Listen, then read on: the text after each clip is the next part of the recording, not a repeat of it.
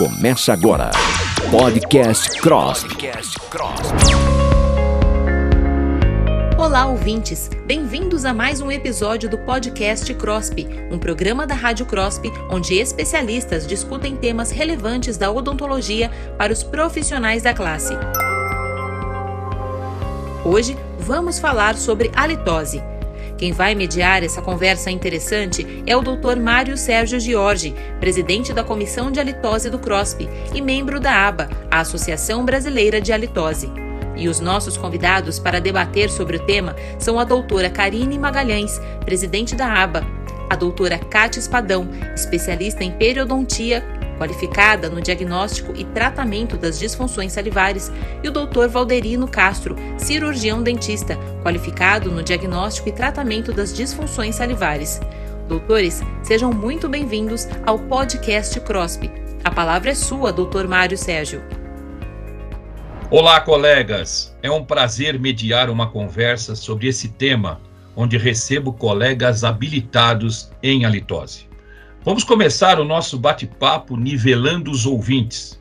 Doutora Karine, rapidamente, o que é a litose? Olá, colegas da Associação Brasileira de Litose, cirurgiões do Brasil, cirurgiões que estão fora do Brasil. É um prazer estar aqui com vocês para falarmos sobre a litose, um problema que afeta aproximadamente 32% da população mundial. A litose é um desagrado olfativo por parte de quem sente. Normalmente, quem tem um mau hálito precisa do comunicado de outra pessoa, porque nos adaptamos a constantemente a cheiros. Então, essa alteração, desequilíbrio provavelmente de bactérias, redução de fluxo salivar, dentre diversas outras situações que podem acometer a nossa boca, podem gerar compostos sulfurados voláteis. Ou seja, um cheiro desagradável que pode ser emitido pelas narinas, pela boca e ou pelas narinas e pela boca. Muito bom, doutora Karine, obrigado. Vamos agora ao doutor Valderino. Valderino, vamos desmistificar algumas coisas que se veem aí na mídia e as pessoas comentam. O mau hálito vem do estômago, arrotos, azia, refluxo. Eles produzem mau hálito?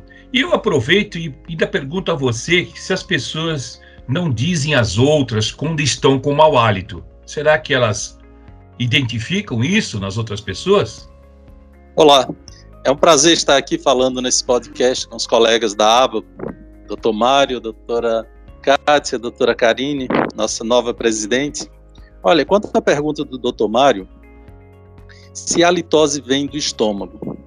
Olha, teoricamente, sim. A literatura fala que 1% dos casos pode ter origem estomacal. Mas na prática diária, isso a gente não vê. Eu mesmo, atuando já há mais de 20 anos nessa área, nunca vi um caso sequer onde tivesse o estômago como causa. Mas a população em geral, e também até profissionais da área de saúde, acreditam nesse mito, seja o estômago o vilão da história. E muitas vezes os pacientes são submetidos a exames como endoscopia, que muitas vezes não encontra nada, ou às vezes encontra alguma patologia, uma gastrite, um refluxo, uma esofagite, tratam e o hálito permanece, continua do mesmo jeito. O que vem nos provar que assim, a litose não vem do estômago. Seria uma situação extremamente rara, que eu mesmo nunca vi. Problemas como arroto, azia, refluxo, ele pode até causar uma, um cheiro, mas bem transitório. Por exemplo, se você arrota próximo ao nariz de uma pessoa, ela vai sentir aquele cheiro. Só que é um cheiro ácido, que tem um cheiro de vômito e não um cheiro normal da halitose, que tem um cheiro mais um cheiro de enxofre. E aquele cheiro vai durar por 20, 30 segundos, não mais que isso. Não vai justificar uma halitose, que é algo muito frequente. Uma outra possibilidade, pessoas que têm azia ou refluxo, ela pode sentir um gosto ruim na boca. Sentir aquele gosto, porque quando há um refluxo, principalmente o refluxo gasoso, ele pode sensibilizar algumas é, papilas, papilas gustativas que não estão só na língua. Às vezes tá, tem algumas é, ali pela orofaringe e a pessoa sentir um gosto. E aquele gosto ela acabar achando que tem um mau cheiro. Mas, assim, uma coisa que dá para dizer quase 100% de certeza, mau hálito não é do estômago. Tá certo? E outra pergunta, foi perguntado por que, que as pessoas não dizem a outras quando estão com mau hálito. É que é muito constrangedor você estar tá avisando para alguém que está com mau hálito. Normalmente quem faz isso ou é alguém da própria família, alguém próximo, e só, quer dizer, só alguém, só da própria família vai, vai falar. Até porque a pessoa teria que ser muito indiscreta você estar tá avisando alguém que não é da sua intimidade sobre uma coisa tão, tão íntima, digamos assim. Tá certo? Uma das questões que as pessoas não avisam é que nós temos a impressão que vão falar que eu tenho mau hálito porque eu ligeiramente evito de escovar os dentes de uma forma equilibrada, de um certo tempo adequado, de usar instrumentos como escova de dentes é, indicadas, como usar o fio dental, eu corro disso. Então, a questão da pessoa é, ter esse receio é que seria como se você estivesse falando assim: olha, você é uma porca, um porco, você não cuida dos seus dentes. Porque o mau hálito, para, para muitas pessoas, só vem porque as pessoas não higienizam, ou então porque tem algum problema de estômago. Então, o mito da litose é justamente esse. É difícil comunicar a situação, mas ela precisa ser comunicada. Como eu disse, a gente não consegue perceber o nosso cheiro. Então, é preciso que uma pessoa do nosso convívio, uma pessoa que é, goste da gente, pode ser um amigo, um familiar que nos avise quando o nosso hálito estiver alterado, a gente precisa dessa comunicação. E todos nós podemos ter mau hálito, independente se somos cirurgiões dentistas, se tratamos dessas alterações, qualquer pessoa, em qualquer idade, pode passar pelo problema e precisa ser avisado. Muito bom, doutora Karine, doutor Valderino, excelente explanação, está nos deixando com gozo e quero mais. Eu vou agora falar com a doutora Kátia. Kátia, põe, coloque para gente, destaque ah, para todos nós aqui, quais as causas principais do mau hálito? Olá, pessoal, tudo bom? Doutor Mário, doutora Karine, doutor Valderino, um prazer estar aqui e falar de um tema assim que é encantador, porque quando você começa a trabalhar com a litose, é, é, quanto mais a gente estuda, mais a gente percebe que tem que estudar mais um pouquinho, né, porque é muito bom. E as causas da litose, nossa, se eu disser para vocês, nós temos aí mais de 90 causas, meu Deus, são muitas causas da litose. Mas as principais, e eu diria para vocês assim, a principal, porque nós sabemos hoje Existem estudos com, é, dizendo a nós é, que 95% dessas, dessas causas estão na boca. Então, essa história de falar que a litose está no estômago, está em outro não está, gente. Vamos desmistificar realmente isso aqui hoje. Então, a partir de hoje, todo mundo vai dizer: a litose está 95% na boca. Então, vamos procurar primeiro na boca. Como? Saburra lingual, que é a língua toda, toda esbranquiçada, né? Com restos de alimentos, placa na língua. Uh, cásios amidalianos, que são aquelas bolotinhas brancas que tem na garganta. É, doença periodontal, gente, doença periodontal causa muito mau hálito. Quem tem gengiva inflamada tem mau hálito. Não tem como a pessoa ter uma gengiva inflamada, ter pus e não ter mau hálito. Não existe, né?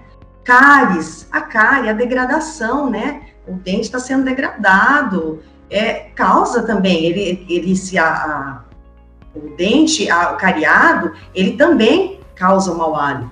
Alimentos odoríficos, é, esses alimentos que a gente consome, por exemplo, comi uma pizza de alho ontem à noite, delícia, né? É lógico que amanhã eu tô com mau hálito, gente. Por quê? Porque o alho, ele também se quebra, né? As, em amino, os aminoácidos se quebram, e aí você vai ter aquele cheirinho característico no outro dia. Cerveja, quem gosta de cerveja, né? Então, também causa mau hálito. Tomou cerveja hoje, o que, que você vai fazer amanhã? Cuida do seu hálito, porque ele vai estar alterado, gente. Então, carência de vitaminas, hipoglicemia, é, quem faz academia, cuidado, quem faz academia tem hipoglicemia, faz lá aquele monte de exercício, tá lá, tá com o famoso bafo, não tem jeito. Né? Então, o que, que nós temos que fazer? Aumentar a ingesta de água, muita água na sua vida. Então, assim, hipofunção das glândulas salivares. Se a sua glândula salivar não recebe água, não está trabalhando direito, nós também vamos ter é, mau hálito. Por, por quê? Porque a nossa glândula salivar, ela precisa de água, né? Às vezes ela não está trabalhando não só pela água, também por outros probleminhas que nós aqui, que somos habilitados no tratamento é, da, da halitose, estamos é, aqui prontos para fazer esse tratamento da saliva, que é devolver a saliva para o paciente, né? Então, nós temos aí outras causas. Se eu for falar dos 5% que faltam, vai ser é, câncer, refluxo, uh, outras coisas que não, não cabem agora nesse momento. Mas mau hálito vem da boca. Então, a principal causa do mau hálito está na boca, tá? Então, vamos primeiro buscar na nossa boca o que está acontecendo, para depois buscar em outros lugares, tá? Então, isso é muito importante. É importante a gente deixar bem claro isso, porque às vezes existe até um mito com os próprios colegas cirurgiões dentistas, que às vezes falam isso, ai, refluxo, ai, é, é, mau hálito vem de, de outras situações, é, de outras causas que não são boca, né? Então, hoje a gente sabe que o mau hálito é da boca, 95%. Então, assim, a estatística é muito clara, tá? Então, isso nós temos que tomar bastante cuidado. E uma das causas, assim, que é, é o carro-chefe é a saburra, que eu já falei, né? Porque é, é, é ela quebra bastante é, é amina, amônia, ureia, então aquele cheiro vai ficar característico na boca, realmente, tá? Obrigado, doutora Kátia. Excelente aí. Eu acho que é importantíssimo a gente apresentar esses fatores etiológicos para a gente não errar diagnóstico, né? Eu acho que é função do cirurgião dentista identificar essas causas, como você bem colocou. A área do cirurgião dentista é o responsável pela cavidade oral. E como você bem disse, 95% dos fatores etiológicos estão na cavidade oral. Eu vou aproveitar agora para conversar com a doutora Karine porque agora a gente já passa para um diagnóstico e eu pediria a ela que falasse um pouquinho das formas de diagnóstico, né? A, litose clínica, subclínica, aquela litose real ou imaginária, né? Então, doutora Karine, explique para nós aí as formas de diagnóstico. Bom, primeiro vamos é, classificar a litose clínica para que todos entendam. É aquela alteração de hálito que é perceptível para o examinador, ou seja, para o profissional que faz o diagnóstico e tratamento da litose, para as pessoas que convivem com essa pessoa e também mediante os nossos equipamentos que conseguem aferir esses compostos sulfurados voláteis. A litose subclínica é uma alteração que é muito frequente no nosso consultório. O paciente nos relata que sente a alteração, no entanto, ninguém do seu convívio consegue perceber a mesma. E aí, o equipamento dá negativo, nós não conseguimos identificar durante o momento, ou em diversas consultas. Então, isso é o que a gente chama de halitose subclínica. No passado, se denominava litose subclínica como imaginária, pseudoalitose, ou seja, dava a impressão de que o paciente ele não sentia. E vale lembrar que no fundinho da nossa boca, lá atrás na língua, nós temos uma comunicação entre nariz e boca. E nessa comunicação, a gente pode sim perceber pequena alteração do nosso hálito. No entanto, nem sempre outras pessoas sentirão. Então, a gente jamais pode é, subestimar esse paciente quando ele apresenta essa queixa. Só que, muitas vezes, para a gente identificar, para fazer esse diagnóstico preciso, como que é feito isso aí? Primeiro, tanto de uma quanto da outra, tanto da clínica quanto da subclínica. O paciente vem ao nosso consultório, ele recebe um preparatório de como fazer higienização ou não da, da língua, da boca, em relação aos perfumes que ele passa, as loções com cheiro, a água que ele ingere, o alimento é, é, antes da consulta.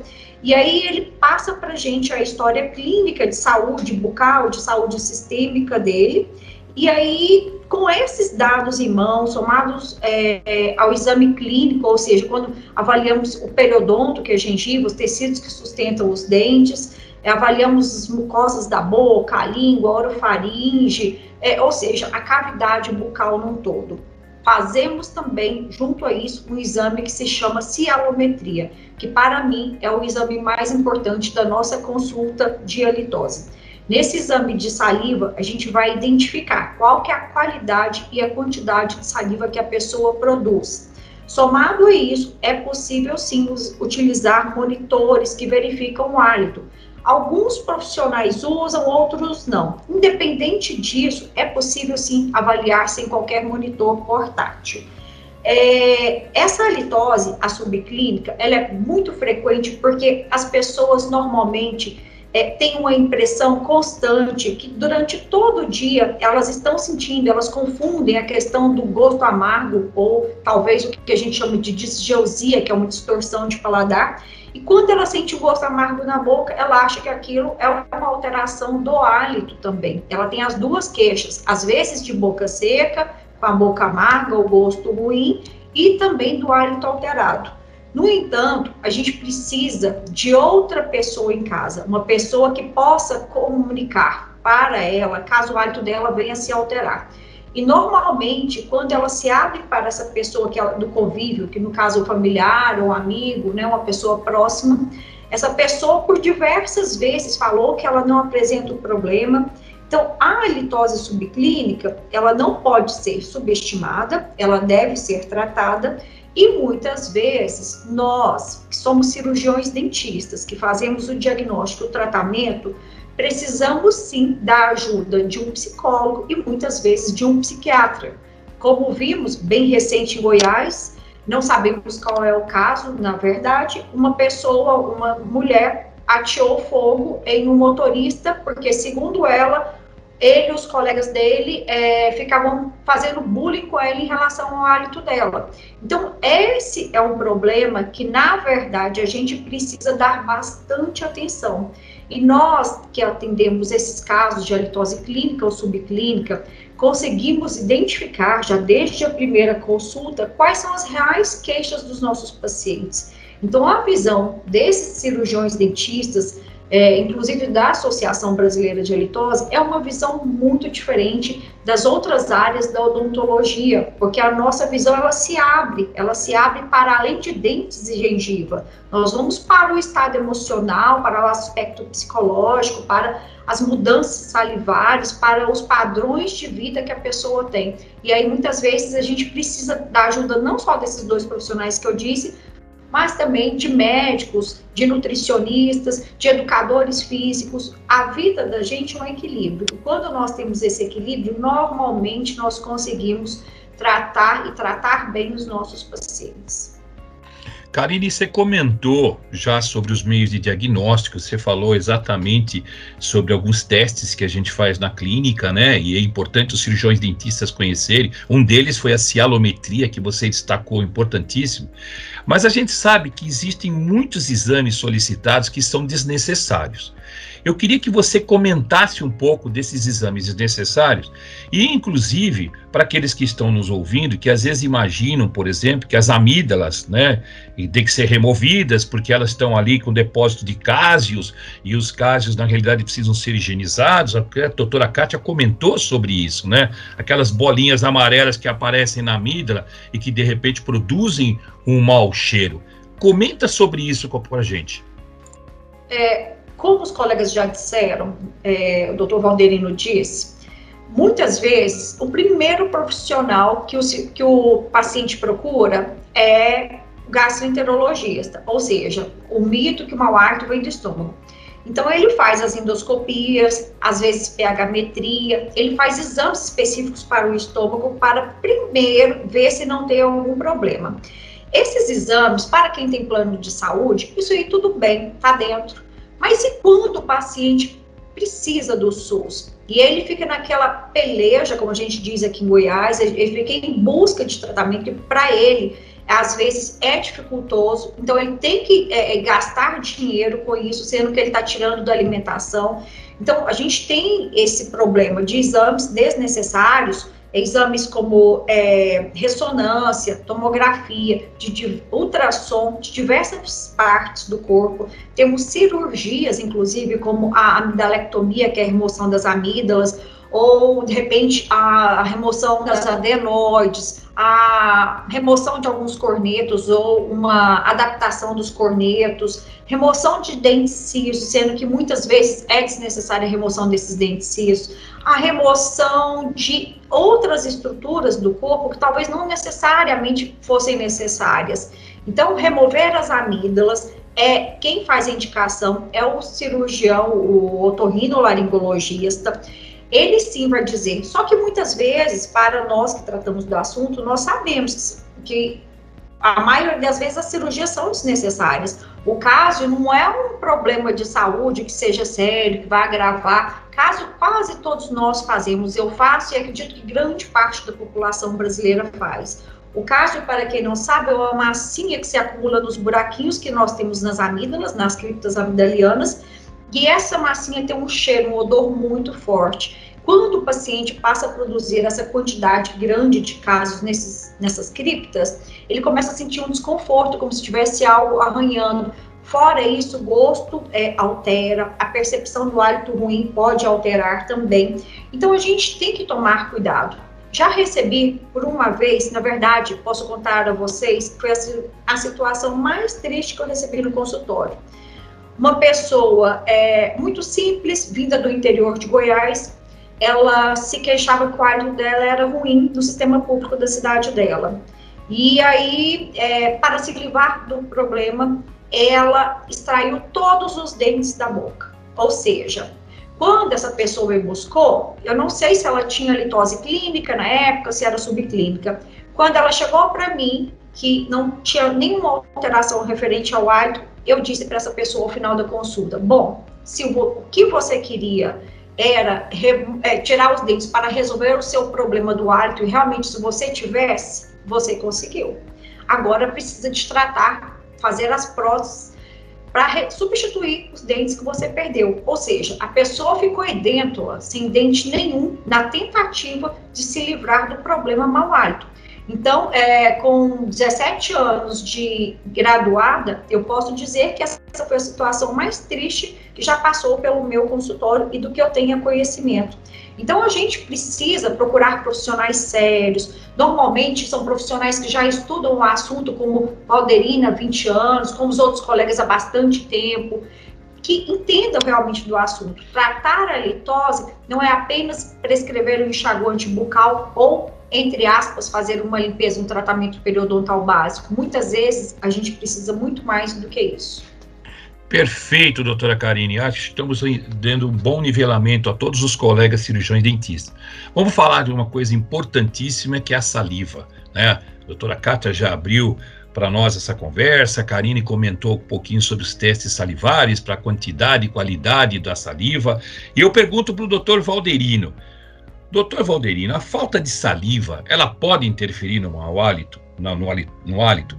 Porque podemos falar sobre antidepressivos, alguns medicamentos que todos fazem uso e que têm efeitos colaterais, como a hipossalivação. Comenta um pouquinho sobre isso.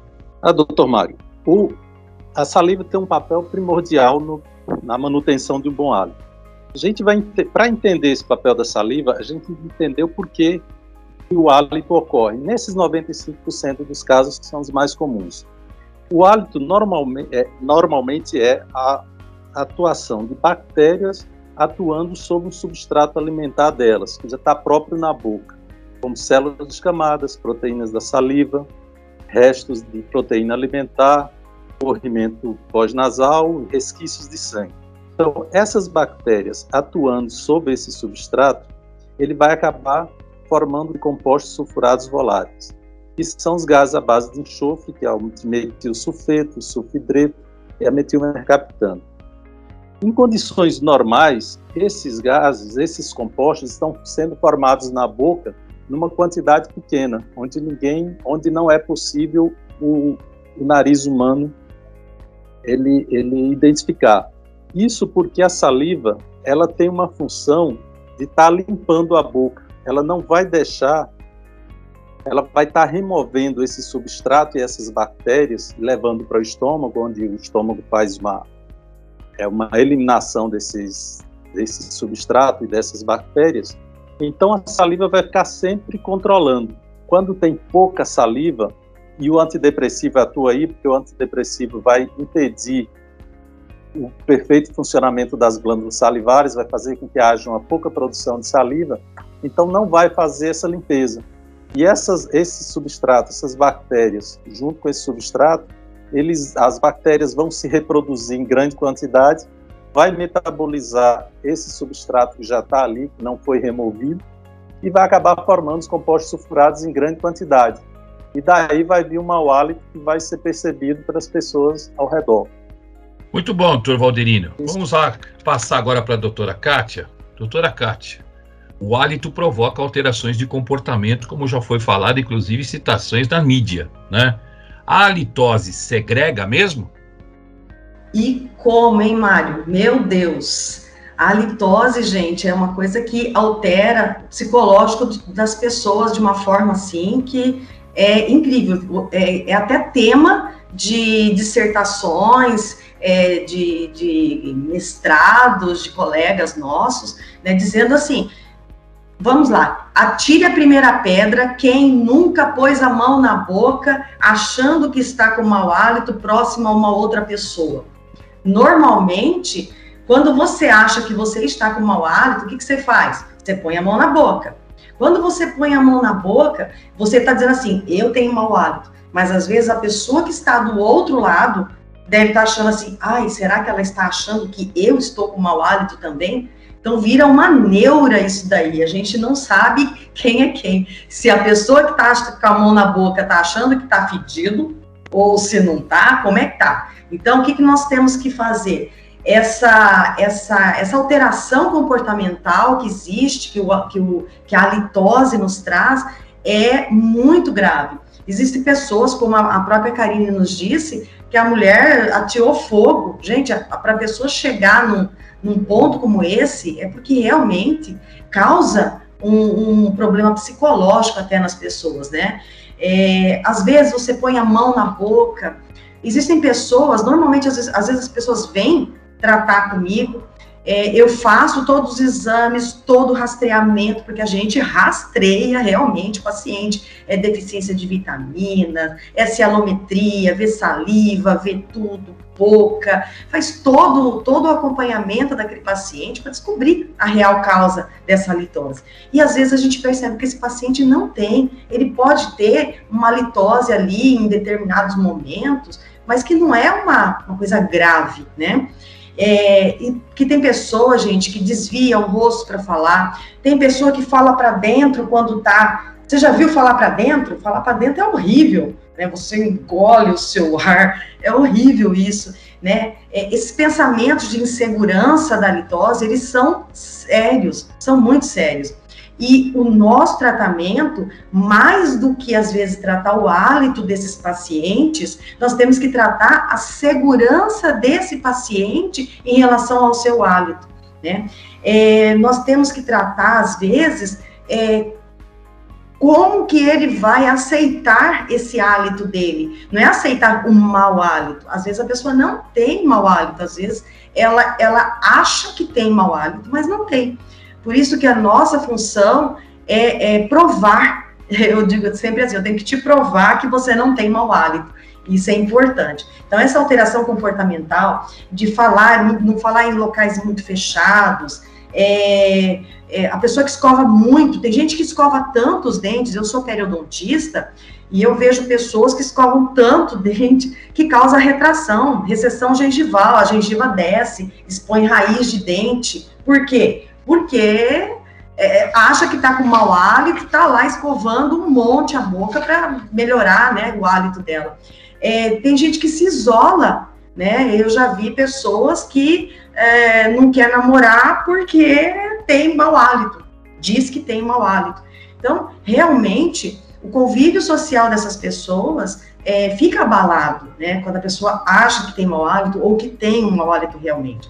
Por isso que nós temos que tratar não só o, o, paciente, o hálito desse paciente, devolver um hálito saudável para ele, mas também a segurança desses pacientes, né? Isso é, é, eu falo assim, é mais difícil do que tratar o hálito. É mais Perfeito. difícil tratar a segurança do que o próprio hálito do paciente. Porque nós que estamos aqui habilitados, que, que estudamos e, e, sabemos, a gente já chega ali, ó, no, no, no ponto, né? Mas o, a segurança desse paciente é tudo. Perfeito. Então nós temos que trabalhar. É isso aí mesmo, tratar e mostrar para esse paciente que tem tratamento. Isso é muito importante, Exato. essa postura que a gente tem que avaliar. Bom, nós já estamos chegando nos finalmente, então eu quero passar a palavra à doutora Karine, porque assim, existe alternativa, né, as tentativas que as pessoas utilizam para tratamento do hálito, né? E muitas delas não funcionam, né, né Karine? Então cita para nós aí quais são, né? Sucintamente, quais são essas alternativas equivocadas que as pessoas utilizam para tratar o hálito?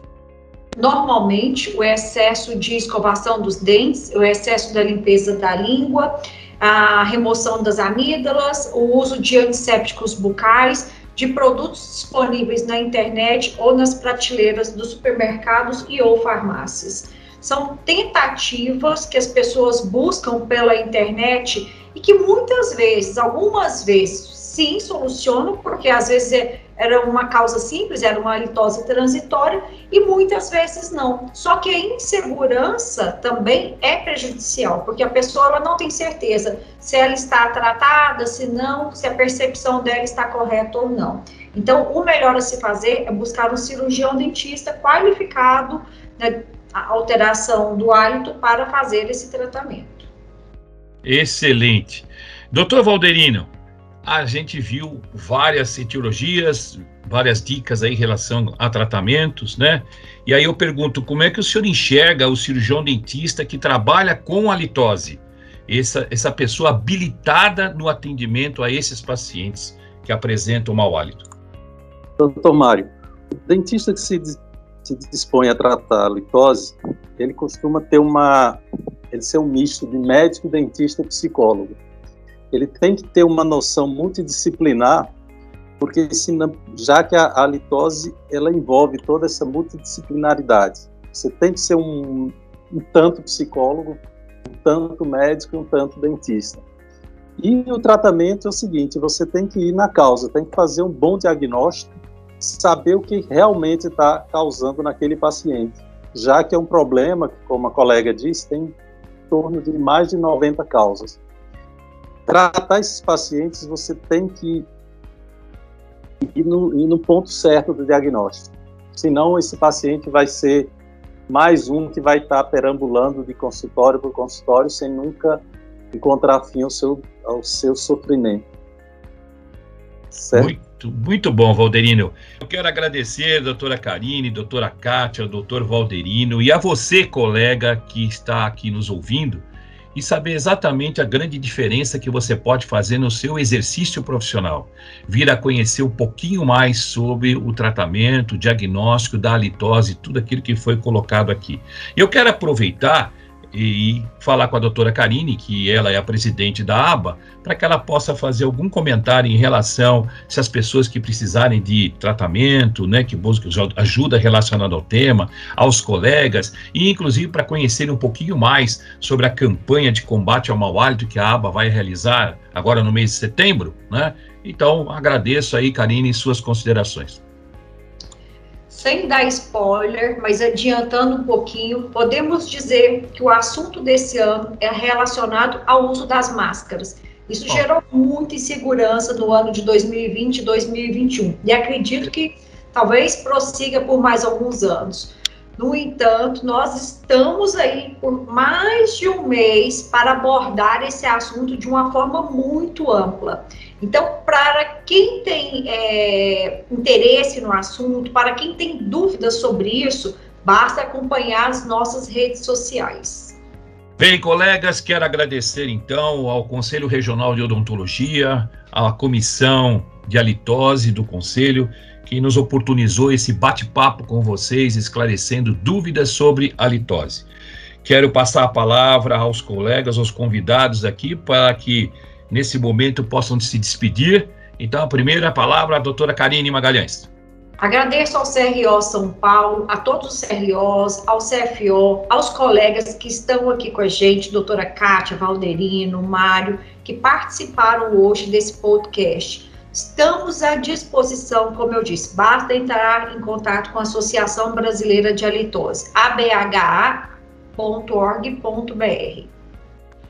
Doutora Kátia, suas despedidas. Então, pessoal, gostaria de agradecer essa oportunidade de estarmos aqui né? É, nós aqui do Mato Grosso, nós temos também é, alguns colegas que tratam a litose aqui, então isso é muito legal. Nós temos no Brasil inteiro, isso é, é, é um trabalho que a gente realiza com amor, é, com discrição, é, é porque como a gente sabe que é uma, uma, um comprometimento psicológico muito grande das pessoas, é muito chato as pessoas é, falarem sobre esse assunto, então ninguém melhor do que nós para conversar com os pacientes, é, nós cirurgiões dentistas eu digo, né, para conversar com o paciente sobre isso, né, e um, deixar aqui o nosso, nosso abraço, e nós estamos muito contentes de ter participado desse podcast. Muito obrigado, doutora Cátia. Agora com a palavra o nosso colega Valderino Castro. Queria agradecer ao CRO de São Paulo pela oportunidade de estar aqui nesse bate-papo com os colegas da ABA, de forma virtual, que infelizmente não, não estamos mais nos vendo nos congressos, que a gente sempre está juntos, e fazer um convite para todos os colegas dentistas de, do Brasil a conhecer a ABA e a conhecer o assunto litose. Eu, quando eu conheci a litose lá pelo início do ano de 2000, me apaixonei acabei que hoje em consultório privado só trabalho com a litose e sou muito realizado dentro disso. Trabalhei muito com dentista, adorava estética. Hoje eu fui para um lado da litose que para mim é muito mais gratificante do que fazer uma, uma faceta bem bonita, fazer um clareamento bonito. Então, mais reforço o convite para os colegas conhecerem a aba e conhecerem a litose. E obrigado pela oportunidade de estar aqui. Muito obrigado a todos, obrigado a você, colega. Junte-se a nós. Rumo à habilitação já. Um grande abraço a todos. Obrigado. Esse foi mais um episódio do podcast CROSP. Lembrando que pelo site www.crosp.org.br você fica por dentro das atividades do Conselho, assim como pelas redes sociais, pelo perfil arroba CROSPOficial no Instagram e no Facebook.